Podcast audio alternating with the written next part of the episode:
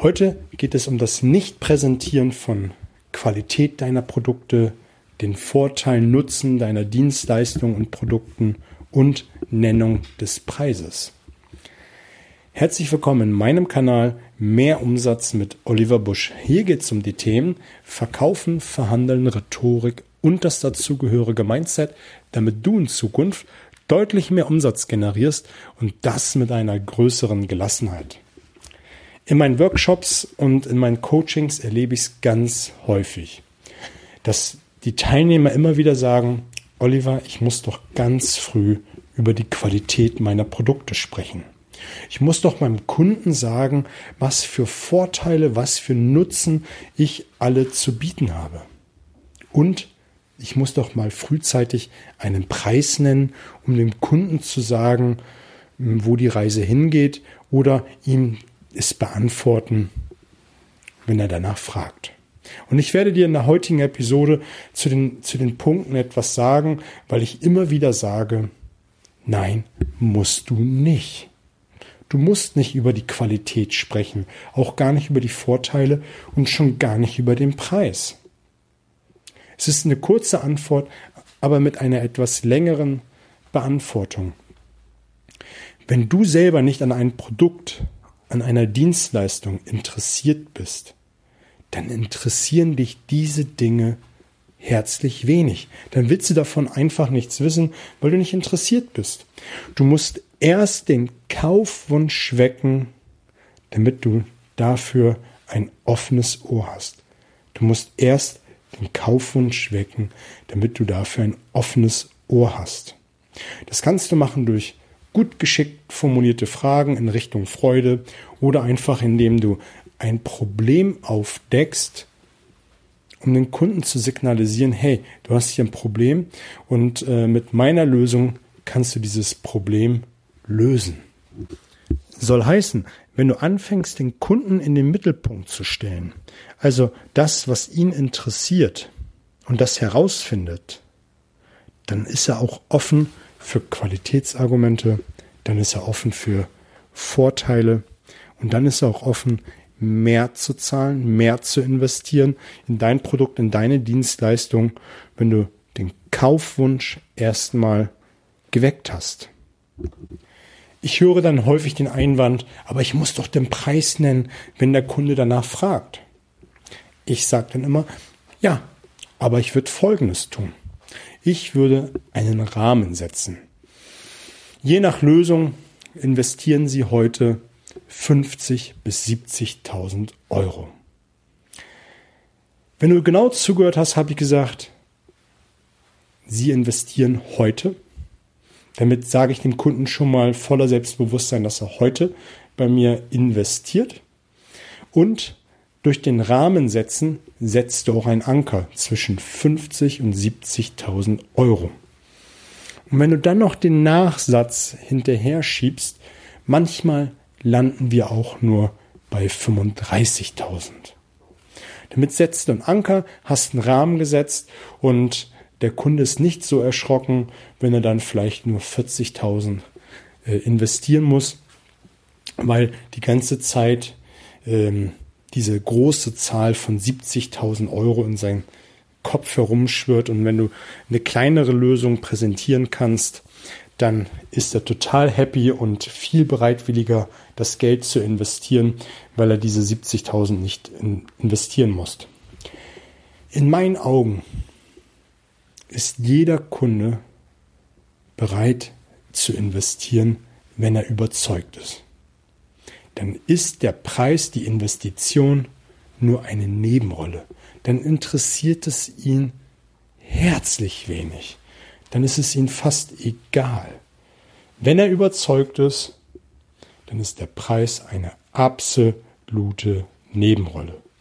Also wie du gesagt, wie ich gesagt habe, wenn du nicht darum kommst, einen Preis zu nennen, weil der Kunde nachbohrt, setz einen Rahmen, anker ihn mit, ein, mit einer großen Zahl, aber mach eine Hintertür auf, indem du sagst, viele Kunden investieren nur und da musst du gucken, wo die meisten bei dir investieren.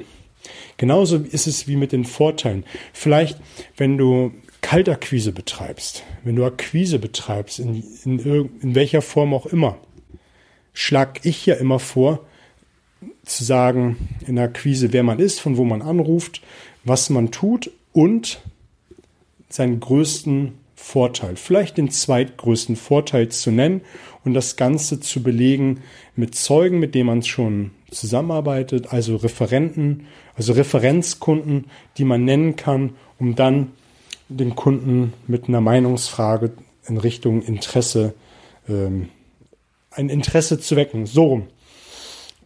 Das sage ich ja immer wieder, da kannst du mal einen Vorteil nennen, um einen Termin zu fixieren. Aber ansonsten nennst du keine Vorteile. Genauso wie keine Qualitätsargumente. Du stellst Fragen. Fragen, wie ich es eingangs gesagt habe, in Richtung Freude, indem du immer wieder hinterher fragst, was ist ihm wichtig, wenn er bei dir heute kauft. Oder wenn du merkst, du kriegst ihn nicht über Freude, dass du ein Problem aufdeckst und dann mit Auswirkungsfragen wohl dosiert so lange arbeitest, bis der Kunde merkt, er hat, er hat tatsächlich ein Thema, welches er lösen muss und was du dann mit deiner Lösung, mit deiner Dienstleistung, dein Produkt lösen kannst. Erst dann, wenn du all die Dinge herausgefunden hast, wie so ein kleiner Detektiv, erst dann kannst du deine Vorteile, deine Qualitätsargumente vortragen. Ich habe ein Beispiel für dich. Ich habe das mal in einem Buch aufgeschnappt. Ähm, da sollte ein Auto verkauft werden. Das hatte die diverse Dinge.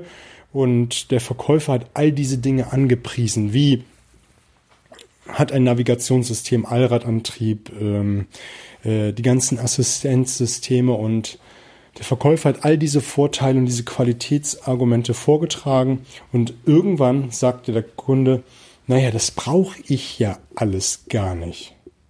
Und dafür soll ich so einen hohen Preis bezahlen. Nein, nein, das verstehe ich nicht. Das, das Auto will ich nicht haben. Der Verkäufer hat einfach den Kunden nicht in den Mittelpunkt gestellt. Er hat sich nicht für seine, seine wirklichen Belange interessiert.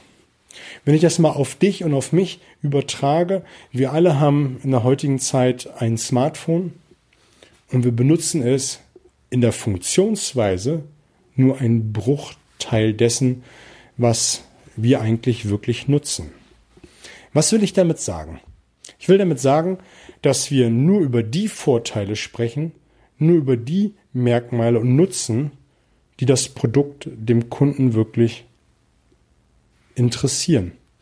Wenn, wenn das Auto ein Navigationssystem hat, und der Kunde interessiert es nicht, dann spreche ich nicht drüber. Es ist nice to have. Wenn das Auto viele PS hat und den Kunden interessiert es nicht, dann spreche ich nicht darüber. Es ist nice to have. Hat es die ganzen Assistenzsysteme und den Kunden interessiert es nicht, dann spreche ich nicht darüber. Es ist nice to have. Und deswegen finde ich dieses Fragestellen so immens wichtig. Viele, viele Fragen stellen, sammeln, sammeln, sammeln und dann präsentieren. Dann dem Kunden zeigen, was er alles bekommen kann. Und dann ist der Preis nebensächlich, weil er ist dann überzeugt, du lieferst das, was ihn interessiert. Und wenn er dann noch die ganzen Zusatznutzen, die ganzen Zusatzfeatures hat, dann ist er happy. Das ist bei mir genauso. Manchmal bin ich ganz verblüfft, was mein Smartphone alles noch kann und was es für Funktion hat und freue mich darüber, dass es das hat.